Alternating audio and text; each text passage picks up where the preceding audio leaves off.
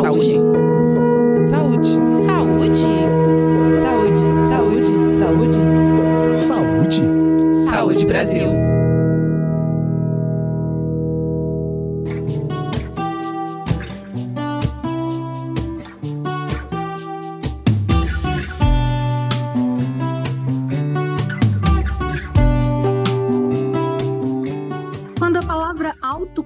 Autocuidado entra em pauta, logo vem em mente atividades mais estéticas, principalmente relacionadas aos cuidados com a pele, com o corpo, com os cabelos. Mas o que muita gente não sabe ou não se lembra é que prestar atenção nas escolhas alimentares é a primeira, se não a mais importante, estratégia de autocuidado. É ela quem promove um bem-estar que acontece de dentro para fora. E para conversar com a gente sobre esse assunto, hoje a gente recebe a Lígia Amparo, que é professora de nutrição da Universidade Federal da Bahia e autora do livro O Corpo, o Comer e a Comida, um estudo sobre as práticas corporais e alimentares no mundo contemporâneo. Seja bem-vinda ao podcast do Saúde Brasil, Lígia. Obrigada, obrigada pelo convite. É um prazer enorme poder dialogar aqui com vocês. Lígia, a gente pode dizer que ter atenção com a alimentação é importante para cuidar de si? Os cuidados efetivos com o corpo, de modo geral, devem começar de dentro para fora? Bom, eu acredito que tanto de dentro para fora, como também de fora para dentro. Se nós concebermos a perspectiva da comida como mediadora das nossas relações com o mundo, com o eu e com o outro, essa, essa relação ela tem essa dupla possibilidade de se trabalhar. Né? Bom, eu creio que no campo da alimentação e nutrição nós pensamos muito pouco sobre a palavra cuidado e autocuidado ou cuidado de si.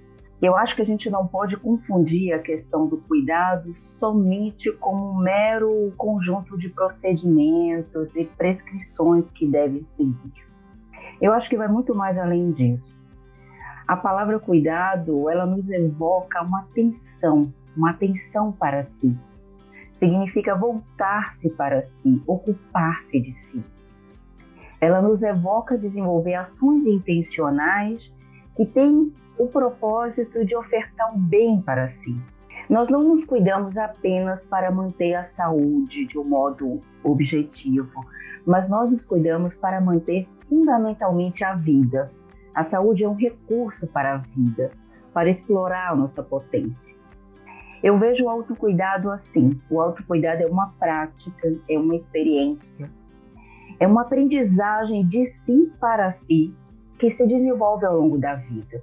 E é nessa esteira que o cuidado com a alimentação ela integra toda essa rede de cuidado às nossas vidas. Lígia, qual que é a necessidade de cuidar melhor da alimentação? E quais são os benefícios para o corpo e para a mente associados a uma maior qualidade de vida que podem ser conquistados por meio do consumo de alimentos adequados e saudáveis? Olha, eu acho que hoje a gente já tem um bom arsenal de conhecimentos para a importância da alimentação para a saúde, tanto do corpo como para o bem-estar, como também da alma. Sabemos muito sobre a importância dos nutrientes no funcionamento do organismo, dentre várias outras informações, e isso é muito importante. Todavia, eu creio que hoje nós estamos agregando outros aspectos que também são essenciais para a gente pensar na alimentação como uma forma de cuidado de si. Compreender de um modo mais ampliado o que é o corpo e o que é a comida hoje se faz imperativo. Alimentar-se bem não se reduz a uma atenção aos nutrientes, é mais do que isso. Hoje nós estamos recuperando a importância da atenção ao alimento, à refeição, à comida e os modos de comer. O comer junto hoje se configura como uma possibilidade de promover cuidado. Até porque o nosso corpo ele não é uma máquina e os nutrientes como substratos que fazem funcionar essa máquina. O nosso corpo é a nossa materialidade, mas é a nossa mente, a nossa alma, os nossos desejos, as nossas potências para viver. Então, alimentação é importante para a manutenção da vida, mas não só a minha vida, mas a vida de todo o planeta. Ou seja, o que eu escolho, o que eu como, ele também é importante a gente perceber de onde vem essa comida, quem produz essa comida, se a produção dessa comida está cuidando dos trabalhadores, está cuidando da vida do planeta. Então, isso é muito importante hoje para concebermos a ideia da importância da comida como cuidado para o corpo dessa rede de interação com os sujeitos. Lígia, optar por uma vida mais saudável é uma atitude que reflete em vários aspectos da vida, certo? Começar pela alimentação pode incentivar outras mudanças positivas? Sim, eu acredito. Eu acho que a alimentação ela pode ser tanto um ponto de partida, como também uma consequência nessas relações de, com cuidado, né? Mais uma vez eu insisto, a gente tem bastante conhecimento sobre o que é que é saudável, o que é que não é ser saudável. Muitas informações circulam em relação a isso, né? Mas eu acho que também esse conjunto de informações ele precisa encontrar-se com o sujeito. Né? Cada sujeito precisa descobrir o que é que é saudável para si. Por exemplo, o abacaxi é uma fruta saudável, mas não é saudável para quem tem alergia ao abacaxi. Então, o saudável também é um encontro nesse percurso, né? É uma vida plena sobre si mesmo, sobre as suas experiências, Entendo que a prática da cozinha também é um espaço experimental para essa dimensão do saudável. A partir da comida, dessa nova relação com a comida, e vou insistir, não só de procedimentos de dieta e de atividade física programada, mas além disso, o cuidado ele pode ser um mobilizador de várias outras questões importantes para a nossa vida, como promoção, promoção da autoestima, vários outros elementos. Então, eu acho que a comida tem essa potência vital, sim. Autoestima é a imagem e a opinião, positiva ou negativa, que cada pessoa tem e faz de si mesma. Alimentar seu organismo de forma correta, consumindo alimentos que vão fazer bem para ele, é uma forma de fortalecer essa autoimagem positivamente? Sim, é, embora essa pergunta seja uma pergunta difícil né, de se responder, porque eu creio que a autoestima ela é mais do que uma opinião ela é uma avaliação subjetiva sobre nós mesmos, né? Mas essa avaliação subjetiva, ela sempre tem o outro como referência. Para trazer um exemplo em relação a isso, hoje a gente tem uma discussão muito importante, que é a questão do estigma do corpo gordo ou o estigma da obesidade. As pessoas que se sentem estigmatizadas pelo seu corpo, ela não é uma construção somente do sujeito, do seu estado psicológico em relação ao mundo ela está em relação a uma sociedade que oferta pressões sobre nós mesmos em relação ao corpo. Então, a construção da autoestima é algo que também é relacional entre mim e o outro.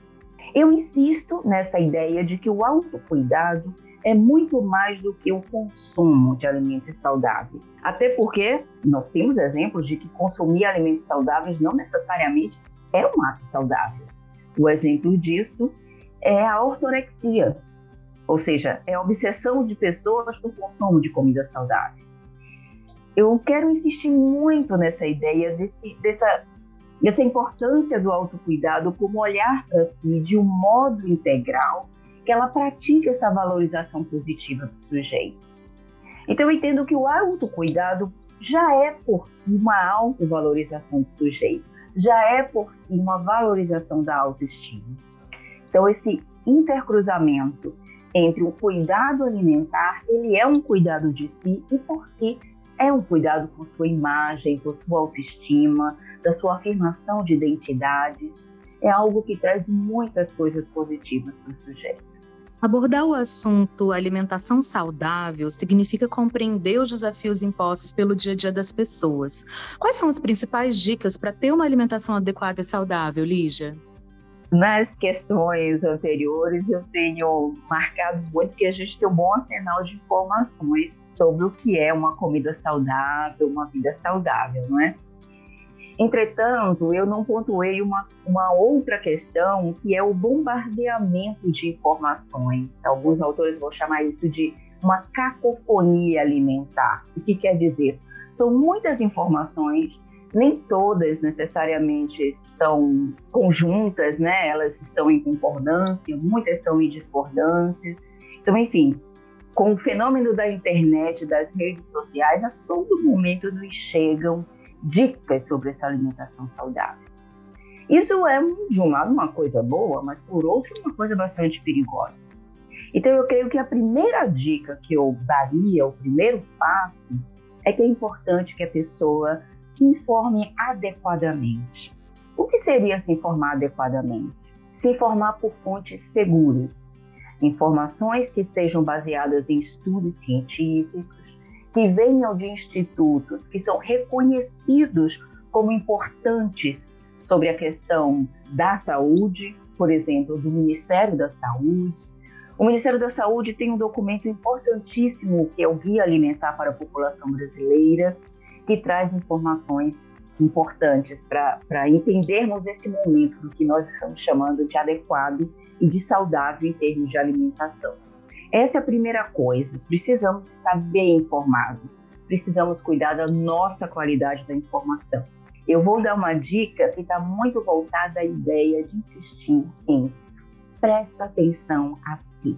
Presta atenção à relação que você estabelece com a comida. O que é que você come no dia a dia? Como? O que você deseja comer? Interrogar sobre a nossa relação com a comida é um passo importante para entender todos os nossos conflitos e todas as nossas possibilidades. Chegamos ao momento da história que comer parece ser um problema, quando comer é uma solução.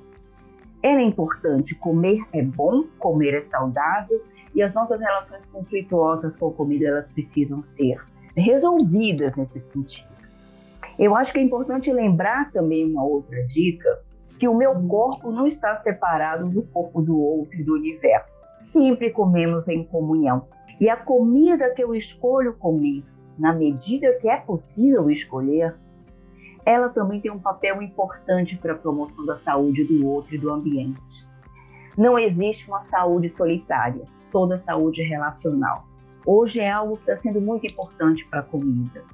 Fortalecer uma poderosa rede de produção de alimentos saudáveis em prol da diversidade do planeta, da preservação do ambiente também faz parte do que nós estamos chamando de adequado e saudável. Uma outra pontuação também dessa relação com o alimento nos remete a um espaço que tem sido, eu diria, abandonado por alguns de nós ao longo da história, que é o espaço da cozinha. Não vamos esquecer que a cozinha também é um espaço de muitos conflitos, relações de opressão, mas precisamos ressignificar essa cozinha.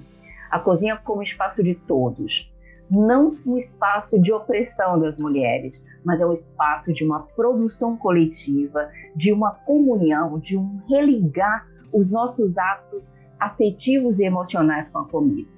Hoje, eu não consigo conceber o saudável sem essa dimensão afetiva emocional de uma nova relação com o comer. Eu diria que o saudável ele está muito mais vinculado ao percurso do que a chegada. O saudável é um dever, é uma construção diária e cotidiana de tentativas, de erros, de acertar, do qual essa relação de atenção e cuidado ela é fundamental para dar dimensões que são singulares. Cada um vai encontrar sua relação com o saudável diante do que está sendo colocado no mundo, respeitando os nossos limites e, mais do que tudo, saboreando saborear a vida e saborear uma vida saudável. Muito obrigada por compartilhar seu conhecimento com a gente. A gente conversou hoje com a Lígia Amparo, que é professora de nutrição da Universidade Federal da Bahia e autora do livro O Corpo, o Comer e a Comida, um estudo sobre as práticas corporais e alimentares no mundo contemporâneo. Você gostaria de deixar uma mensagem final para os nossos ouvintes, Lígia? Eu acho que eu sintetizei bastante coisa em relação a isso, mas eu reduziria a uma frase que precisamos debruçar novos olhares para a nossa relação da comida. Nessa sociedade agora pós-pandemia, nos fez pensar muito de como nós estamos cada vez mais ligados no mundo e essa necessidade de reconstruirmos em outras bases. E eu acho que a nossa comida e a nossa produção de uma vida saudável, a produção da vida, está no centro desse debate prestemos atenção a isso. É importante nós contribuirmos para a construção de um novo mundo, de um novo futuro para este planeta. E você que nos ouve, lembre-se: cuidar de si é uma atitude que começa no prato. Afinal, a base de uma vida saudável está principalmente na alimentação adequada e saudável, que é composta por alimentos in natura e minimamente processados. E para saber mais sobre como ter uma vida mais saudável, acesse o site do Saúde Brasil. A gente se encontra no próximo episódio do podcast Saúde Brasil.